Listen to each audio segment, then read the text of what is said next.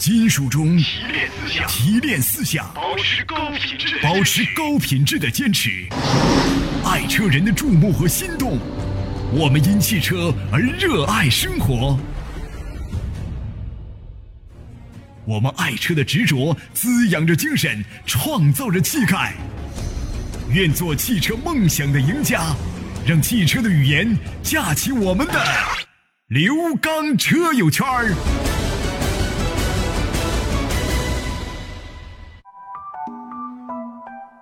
听众朋友，大家好，欢迎大家收听刘刚车友圈。大家好，我是刘刚。继刘刚说车之后，我们呢再一次推出了这档刘刚车友圈节目。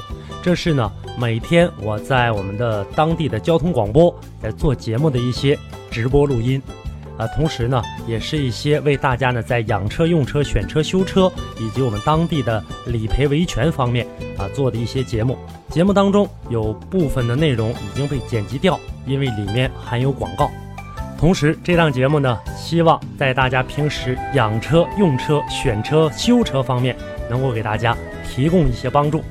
好，接下来的时间，我们就走入到今天的刘刚车友圈。好，听众朋友，那么节目当中涉及到的热线电话以及微信公众平台，那是我们直播节目当中共用的直播平台。希望大家在节目之外呢，和我个人的联系方式进行沟通，避免耽误到大家。我个人的实时微信“汽车刘刚”的全拼，我的微信公众平台号码“刘刚说车”，还有每周一到周五晚间为您开通的我个人电话幺五五六八八幺二幺七七幺五五六八八幺二幺七七，每天晚间八点三十分到九点三十分，周一到周五可以拨打，我们可以直接的跟您进行一对一的沟通交流。好，接下来的时间，我们走入到今天的刘刚车友圈。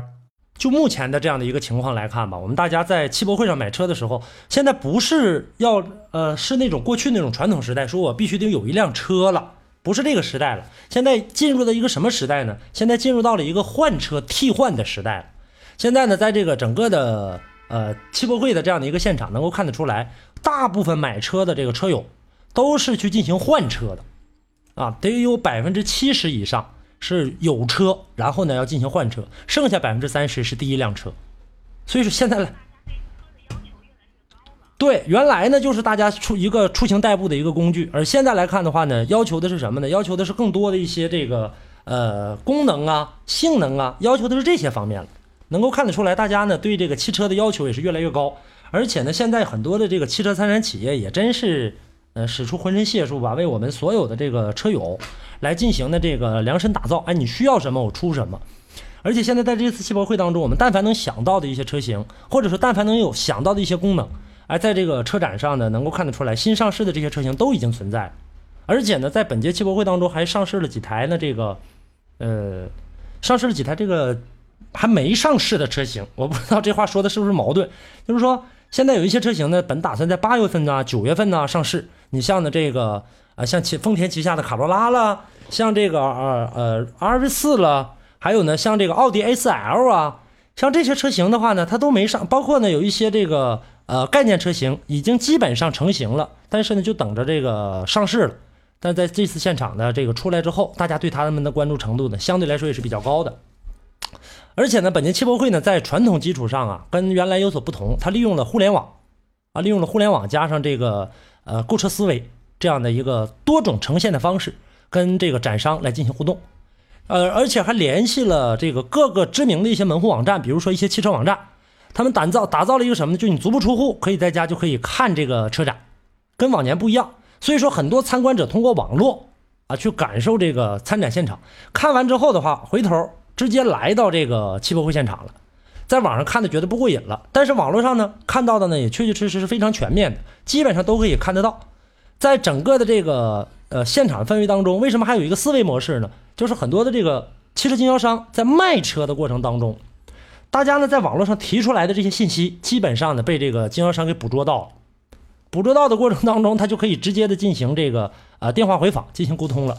这一点上，我觉得对车商来讲很好，可能对我们车友来说啊，呃，有的呢觉得说，哎，挺心里面挺舒服啊，这个拿我的这个顾客当上帝是吧？直接给我打电话来进行沟通。但是有的呢不是。这个你我跟你问两句话的话，这下可倒好，我电话留下来了。这顿电话一顿这个骚扰，反正是嗯这里面有这个每个人的心态都不太一样。对对对，在嗯在现场就感受到了。嗯还有一些什么新鲜的，或者是说大家特别想知道的一些事儿。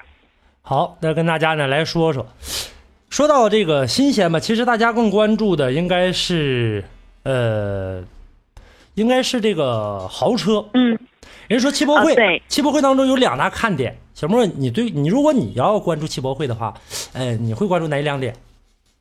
啊、豪车和美人。哎，对了，就是这两，就是这两点啊。豪车，嗯这个这个美女啊，名模。呃，在本届汽博会当中呢，这个豪车的这样的一个呃参展参展数啊，我感觉没有往年多，而且每一年你看汽博会它都会推出一个呃那叫呃豪车的阵容那叫应该算是、就是名车齐聚一堂吧。但这次来讲的话呢，相对来说并不是特别多，我感觉好像比原来少了一些啊。这次的这个豪车呢，数量相对来说比较少啊，比较好一点的，像这个什么什么这个阿斯顿马丁啊，然后呢还有一些呢这个呃这个兰博基尼啊，还有呢嗯一些这个、一些其他的一些我们大家市场上法拉利啊等等这些车型常见的，还有像什么日产的这个 GTR 啊啊这类的车型，相对来说呢多一些。但今年的话呢，这个这些车再到现场了，其他的那些更豪华的一些车型，还你像去年的时候，去年当时这个超跑莱肯上市是吧？当时在这个现场有所展示，今年就、嗯没有了，相对来说少了一点。这个有变化。变有变化，有变化，在这一点上相对来说稍稍少点，稍稍少了一点。可能说我在这一点上我是这么分析的，是不是大家呢在这个选择的过程当中，经销商大家考虑到的就是说，呃，我不会以更实际的为准，这样的车型毕竟买的车这个人数相对来说是少的，啊，不是说这种比较多的，啊，这种车型，你看。你看我们大家这个车，但凡啊，我刚才跟大家说，像今年的阿斯顿马丁 DB 九，它市场指导价三百三十八万八到四百三十八万之间，这个车型相对来说呢，关注的程度呢就相比较少一些。像法拉利有一款四五八，指导价格四百四十三万二，这个相对来说也少。兰博基尼的盖拉多还是这个老版的盖拉多，指导价呢三百三十八到四百九，呃这样的一个价格。还有呢，像这个日产的 GTR，指导价一百五十八到二百三十五。呃，这个价格，奥迪全新 R 八一百八十二到二百五十二万三这个价位区间，保时捷七幺八博格斯特，呃，这个车是新这个新出来的啊，这五十九万八嗯到八十五万八，你是这类的车型，相对来说呢，这个关注程度，但凡要买这车的，基本上就你不展出的话，该买也买，对吧？所以说今年的话呢，呃，推出了一些更实在的、更实际的这样的一些车型，所以呢，嗯我们在这次的这个展会上见到豪车相对来说少一些，剩下的就是小莫刚才你说到的这个呃美女，美女，哎，你也在关注啊？美女，美女多不多呀？一般男生比较关注这个呀。但是爱美之心，人皆有之，对不对？对，小莫有这样一个习惯，经常陪着男生坐在马路牙子上看看美女啊。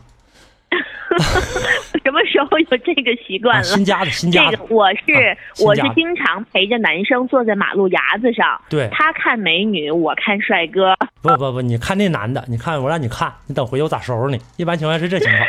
啊，呃，今年的这个各个这个展会现场吧，这美女真的是非常非常的多啊！这个车模各个各个品牌都推出来了，哎很可惜你没有来到。呃，而且我还要告诉你，小莫，今年有意大利男模，啊，我就觉得应该会有，应该就是有这样的一种方式了，看看就是不应该只是香车配美人了，我觉得也应该就是出现帅哥了，你知道吧？我就知道，我就知道，我一说这事儿，为啥把这话放在后面说？我就知道你对这事儿肯定很感兴趣。呃，有好多，有好我搂不住是不是？对对对，有好多这个呃外国人啊，外国的这个男模在这个现场亮相。哎，当时我开始，我开始本以为啊，我说这个只有是这个香车美女，谁说香车帅哥不能有？现场，而且好多好多美女都在那拍照，好多好多美女都在那啊拍照，我当时就特别替你拍的是不是？我特别替你感到惋惜。这个男模吗？当然拍男模了，我当时特别替你感到惋惜。当时我这个为了呃表示我的这个对你的这样的一份诚意啊，觉得你对你的这么熟悉程度，我给你拍了几张，然后回头呢我会发给你啊。当然了，后来我后来我拿出来之后的话呢，呃，现场的这个我看了一下照片，很很抱歉，里面的全都是嗯。我拍的全都是车，啊，这个男模啊拍一半儿。你看，这就是这个男性和女性不同的地方。啊。这要是不是男模，要是女模的话，我估计啊，这整个照片里面就没有车了，应该是车是一半儿，人是完整的。对，是这他关键站的地方太海市了。啊！要不然的话，我啊要不是为了拍那台车的话，我才懒得拍它。是不是？但但是我可以告诉你，美女我也没拍啊。所以说呢，这次的这个汽博会，我觉得也是延续了以往的这样的一贯的一种风格，但是呢，又在以往的风格上呢，可能稍加了一些变动。啊，对对啊、因为呢，本次的咱们的汽博会呢，主打的是智能。那么嗯在未来的这个生活当中啊，智能将会改变生活。对这我觉得也是智能车辆的一个开始。啊那么它仅仅是一个开头，为什么呢？因为所有的新兴事物在刚刚出现之前，一是需要大家的接受，二呢也是需要不断的完善，对吧？嗯嗯，就是这样的一个情况。啊、来关注一下，呃，吴楠他想问说，他最开始的时候呢，想买速腾1.6呃1.4高配的，嗯但是价格呢和君威一点六 T 的标配差不多，所以呢就有点顾虑了。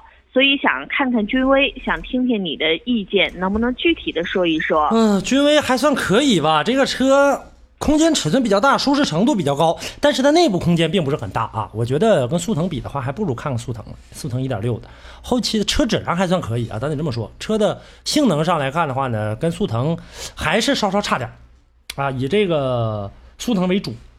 当然了，你要喜欢君威的话，可以，不是不可以。后期的费用很高啊，这个你要考虑好。嗯，而且君威是不是会比速腾的油耗要高呢？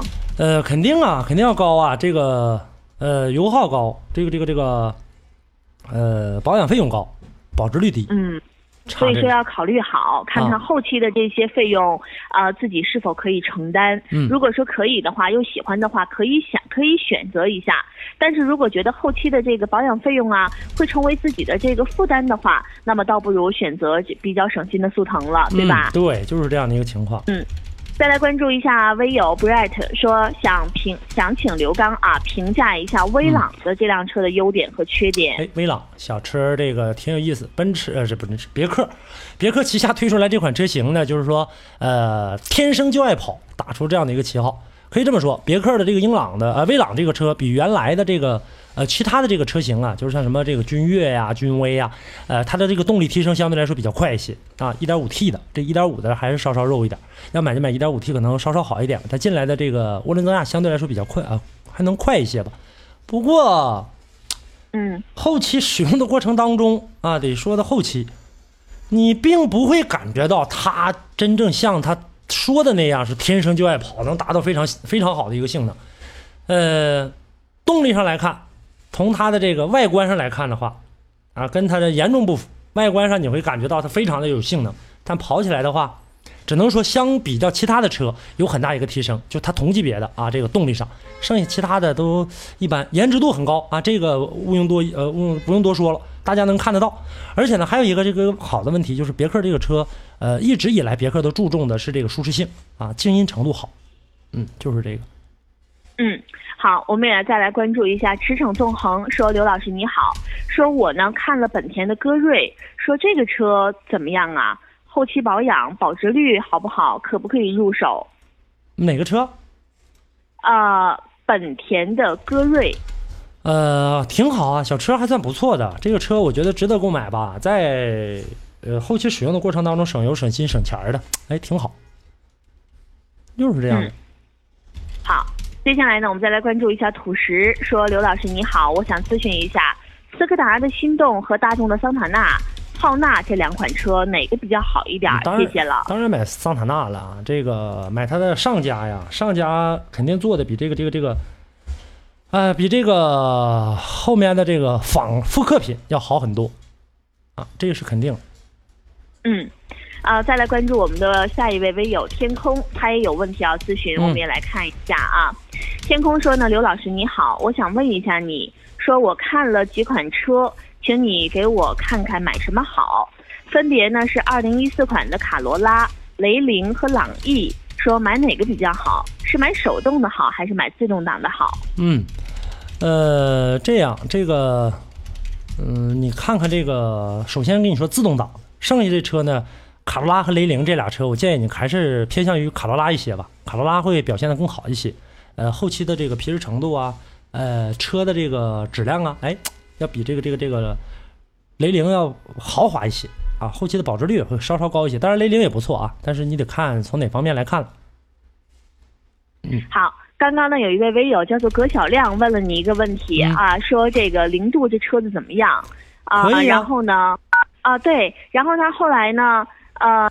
朋友，他然后咱们后来不是帮助一位微友解释了一下，有一款车 1.4T，就是不建议大家购买，说为了后期的一些保障，那么大家可以就是购买一下比 1.4T 要点的这个配置的啊，或者是说呃排放量要大一点的。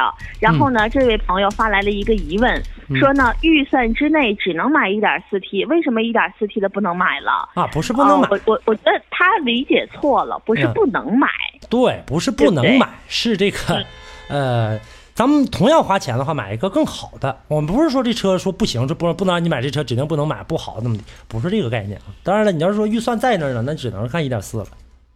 对，嗯但是呢，为什么说这个建议大家说不购买一点四？就是肯定还是呃一点六啊或者一点八呀，它会比一点四在后期让你更省心。对对对比如说会让你更满意，也就是说你多花一点钱，可能会保障你后期的你的这个不论是你开车的心理啊，还是车的动力。但是如果你说那我就这些钱，我也不要求什么动力，我也嗯没有什么别的这想法。步啊，啊，那我就是城市一个代步。那说句实在话，这个车呢也够用，但是只是呢觉得，如果你的要求更高一点的话，还有这样的一个条件的话，可以选择更好的，对吧？对对对对，是这样的一个啊情况。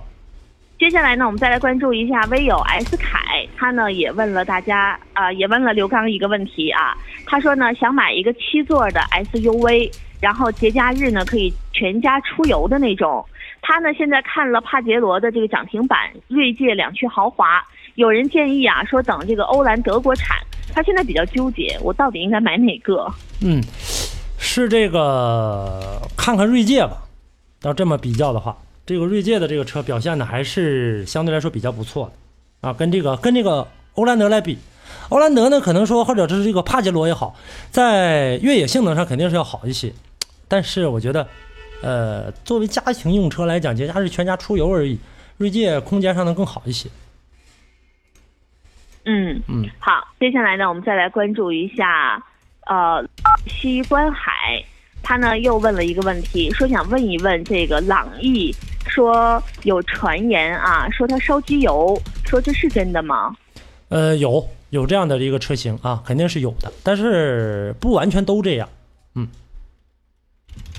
就是个别的车辆吗？还是说哪一批车可能会对，出它是它是个别的，它是个别的，而且这个个别比个别稍稍多了一点点，就是这样，有烧这样烧机油的。嗯，那好，接下来呢，我们来看一下，呃，下一位朋友，看看他要问什么问题。呃，他想问一下，说现在长安品牌的车到底怎么样？油耗和皮实方面。国内的车还算可以，国内的这个自主品牌的车型比一般的这个呃国内自主品牌车要稍稍好一点吧。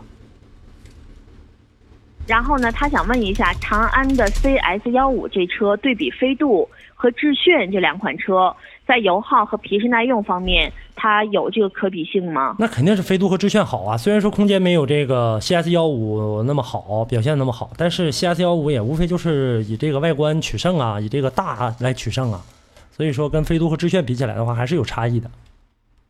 嗯，所以看一看你更需要哪些方面的需求。嗯比如说是对空间更有要求，还是说对其他的更有要求？这个就得自己找到重点了。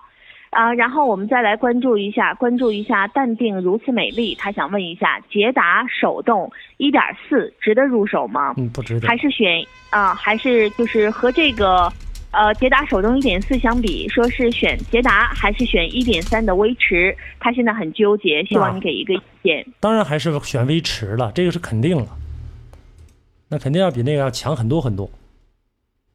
嗯，那这个强是指在哪一方面呢？它的质量啊要比它强啊，车的这个后期的故障啊要比它强啊，这些方面上肯定是有优势的啊。再一个的话，后期这个保值率也高啊。好，接下来我们再来关注一下下一位微友，呃，分头说：“刘刚老师你好，东风雪铁龙的 C 3 RX 的1.6 THP 的缸内直喷和东风本田的啊、XRV 的缸内直喷这两款车的发动机和车型对比一下吧，谢谢了。后期想要省心，保养费用少一点的。嗯，呃，两款都什么车？啊，一款是东风雪铁龙的 C 三叉二，呃那个 C 三 RX，还有 RS 一款是东风本田的 XRV。当然是 XRV 好一些啊，XRV 的话呢，这个后期，呃，配置上相对来说能高一些。当然了，雪铁龙 C 三 S 二车也很不错了啊，但是跟这个 XRV 来比的话，嗯，没有它的这个舒适性高，没有它的配置高，没有它的这个品牌知名度大，也没有呢它的这个保值率高，就是这样的一个情况。好，再来关注下一位微友兵哥哥，他问了一个问题啊，就是每次一有微友问这样的问题的时候，我说句实在话，我就特别的纠结。呃，他问的问题呢是说，刘老师你好，想问一下奔腾 B 7 0啊这款车，奔腾 B 7 0说想问问是白色的好还是黑色的好？二点零自动的，然后然后是中配天窗那款。呃，我觉得还是黑色的好一些吧。B 级车的话，毕竟这个那么大个车身呢，宽大的车身呢，还是不错的。嗯，就是你会帮他就是建议一下，说可能 B 级的车型选一个黑色的，对啊啊、男士来开可能会比较合理，是不是？嗯，还是这样好一些。但是我我就觉得每次一问颜色的时候，我就觉得这个问题真的不好回答，嗯因为每个人都有自己喜欢的这样的一个颜色。嗯你看，如果这个问题你要交给刘刚来的话，说啊、我会选择黑色，因为它是 B 级的轿车，然后考虑到一些方面。但是如果你交给我这样的人来说的话，我可能就会觉得，那这个 B 七零我还是喜欢白色，我觉得白色的呃车会比较显得大气，而且比较亮，嗯就是。给咱们东北话来说比较亮堂，对所以说这个我觉得还得是根据兵哥哥他就是 这位微友他自己这样的一个兴趣，或者他自己的这样的一个喜好，然后来选择。嗯，呃，是这样，就是说黑色的车有黑色的车的这样的一个好处，白色有白色的好处。那很你像白色车，一般我们大家看到都是在一些小型车上比较常见，选白色的。白色呢，从这个呃外观的这样的一个视觉角度上来看的话，白色显得大。然后呢，白色呢还有一个优点，金脏。那黑色的呢，如果说你放在这个呃车身尺寸上比较大的车型身上，显得更加稳重一些，而且呢车更高端一些。但是有一个问题，就非常非常不耐脏，有一点灰都能看出来。就是这样的一个情况。嗯，好，再来关注一下微友干冰说刘老师你好，我想问一下标致三零八这款车怎么样，值不值得购买？一般，油耗高啊，这个动力弱呀，保值率也差劲，这也不太建议你。嗯，再来关注一下艾维一，他也想问一款车子，我们来关注一下。他想问一下标致三零幺自动挡的这个车怎么样？说现在挺便宜的，说值得入手吗？嗯，这不跟刚才那一样的情况，跟刚才的这这这个这个这个信息啊，这直接就给你回复了，这车也是同样的道理，不建议你买啊。嗯嗯再来关注一下微友机械师，说想问一下刘刚，马自达的 CX 杠四，说这车怎么样啊？嗯，阿特兹啥样，你你就它就啥样，但是高速稳定性啥还不赶阿特兹呢，它就是这个跟阿特兹的这个后备箱拿掉，底盘提高，就是这样的一个情况。动力操控还是好的，剩下其他的这个呃配置上颜值度非常高，其他的也没啥了。嗯好，再来关注最后一条消息，因为时间的关系，呃，来关注一下吴玉祥，他想问一下刘刚，他最近呢想入手 CRV 还有 RV 四，说哪个好一点儿？家用考虑安全性跟经济性，当然故障少的更好了，推荐一下，谢谢了。呃，他都看什么车了？推荐我不推荐。啊、他看的是 CRV 和 RV 四，CRV、RV 四的话，我建议你吧，就是在这种情况下的话，以这个 RV 四为主，毕竟 RV 四的这个底盘离地间隙比较高一些，CRV 太低了。如果说呢，这个呃考虑 CRV 的这个舒适性的话呢，车俩车都是好车啊，呃，这个根据你自己不同的需求，嗯，这俩车都可以。嗯，好，在北京时间的十点五十九分，我们要在稍后的时间呢迎接一段广告。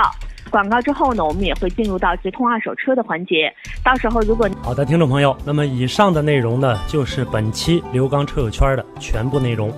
感谢大家的收听，我们下期节目再见。